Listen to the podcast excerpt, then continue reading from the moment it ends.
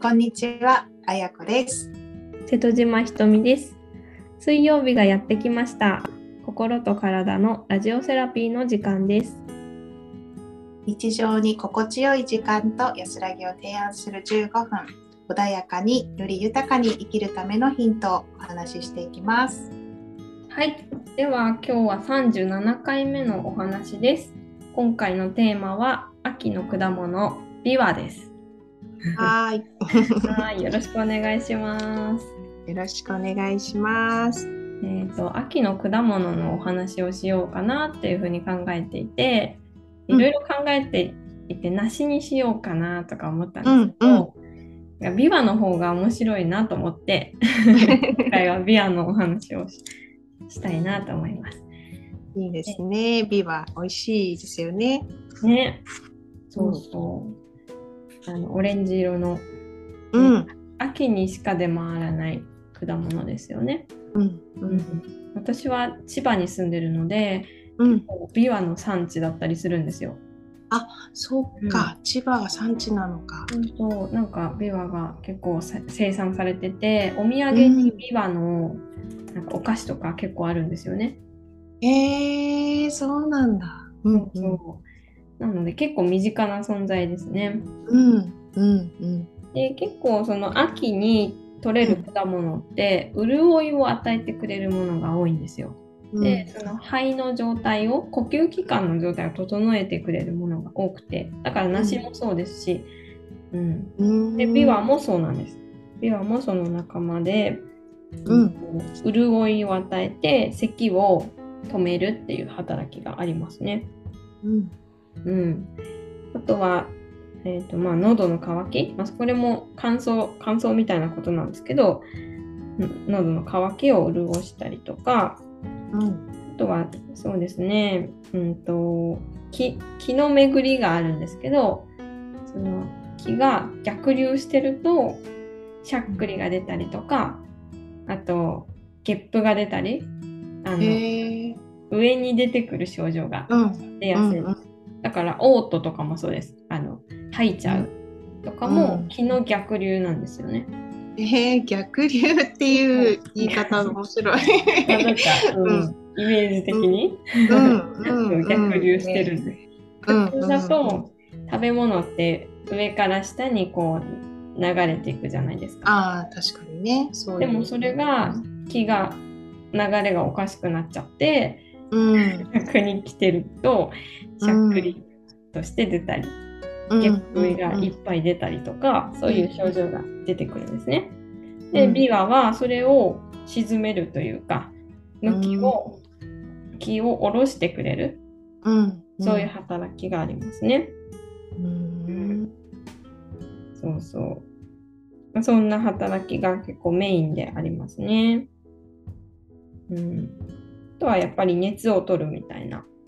うん果物はだいたい水分が多いので、うんあの熱余分な熱をその水分によってし沈めるというか抑えるっていうそういう働きがありますね。じゃあこうちょっと残暑みたいなそういう季節にもうん、いいかな？そうまさにそんな感じですね。うんであの乾燥するじゃないですか秋って。うん。そうするとあの乾燥って熱を生じるんですよ。うん。なんとなくイメージわかりますかね。例えば喉が乾燥してヒリヒリ痛いとか。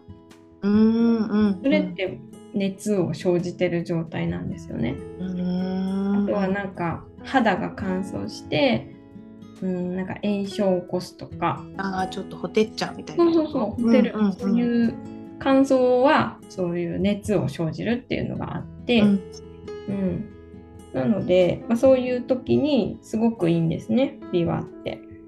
うんなので秋の風邪、秋に、まあ、風邪って一年中みんなひくけど、その季節によって症状が変わってくるんですよね。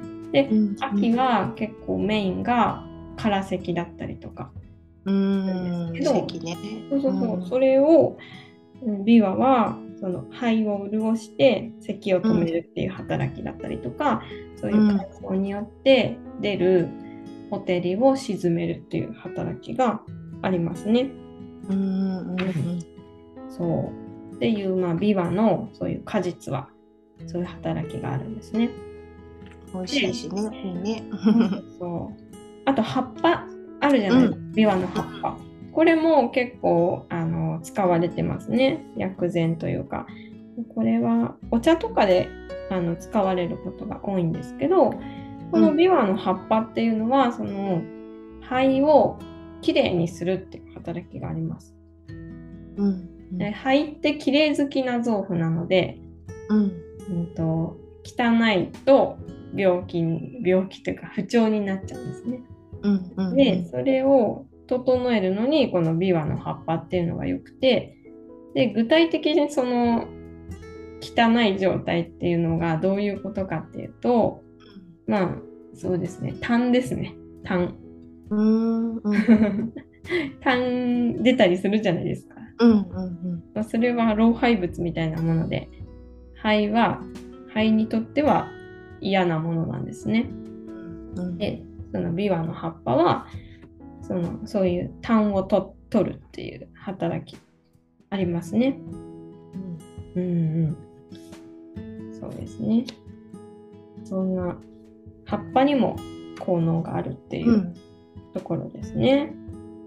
ビワの葉っぱはねなんかうちの母もすごい詳しくて実はなんかね聞い聞いたこととなんかさせられたこともあるんですけど、うんあの葉っぱをなんて言うんだろう体のなんかその痛いところとかそういうところにつけてうん。その上からこうあったかいものをこう置いてそのビワの葉っぱから出るエキスをなんか体に入れるみたいな多分そういうの、へえ。うん、やったことがあるんですけどうん。あとなんかその葉っぱから出るエキスを抽出したものをうん。うちでもう冷蔵庫に入ってるんですけどあのちっちゃいスプレーボトルみたいに入れててうんうん。あの何でもいいみたいで例えば、まあ、切り傷とかもそうだしやけどとかあとうん。虫刺されとか、もうそういうのにこうなんか自然療法っていうことだと思うんだけど、うん。こうシュッシュッてしてこう体になじませる。うん。うんって言って、なんか万能の薬みたいな感じで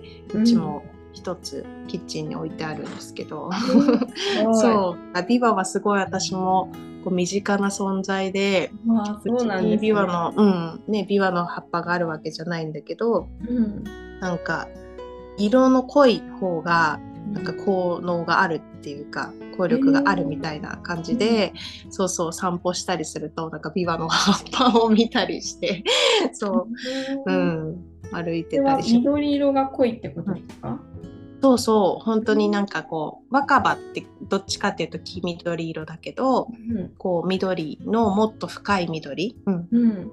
の方がそういうなんて言うんだろうね。あのエキスっていうのかながもっと出やすかったり、うん。へえそうなんですするみたいね。で。そうだからうちには葉っぱないんだけど、うん。それをそれこそそうそう千葉のおじさんが送ってきてくれて。そう そう大量にその葉っぱを送ってきてくれて。でなんか使えなくなるっていうかこうねだんだん枯れてきちゃうっていうか色も変色してきちゃう、うんもったいないからもう最後はお風呂に一緒に入れて、ああいいですうんね。そうそう入るみたいな、うんうんそんな感じでやってますね。うんあそうなんですね。でも確かうんにその栄養成分だと、ネロリドールとかファルファルネソールっていうなんかそういう成分が書かれてますね。うん。でそれが炎症抗炎症とか抗菌作用があるみたいで、ああこういうことですよね。うんうんうん。そうだと思います。ねうん。多分肌から肌も、うん。あの臓臓器っていうかねあの吸収するので、うん。そういうことですよねきっと肌からその成分を吸収して体に取り込むってことですよね。うんうん。うん。そうですね。へえ、あやこさんも使ってたんですね。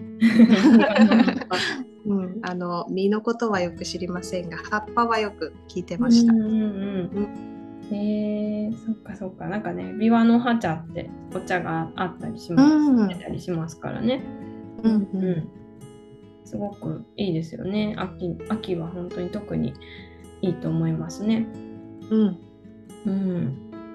そうそう。肌にもね、やっぱ秋の症状、不調って出やすかったりするんですよ。乾燥もあったし。うん。だからその秋の体を整えるのには、まあビワビワの実もいいですけど、葉っぱもいいっていうね。うん。ね、両方使っていきたいですね。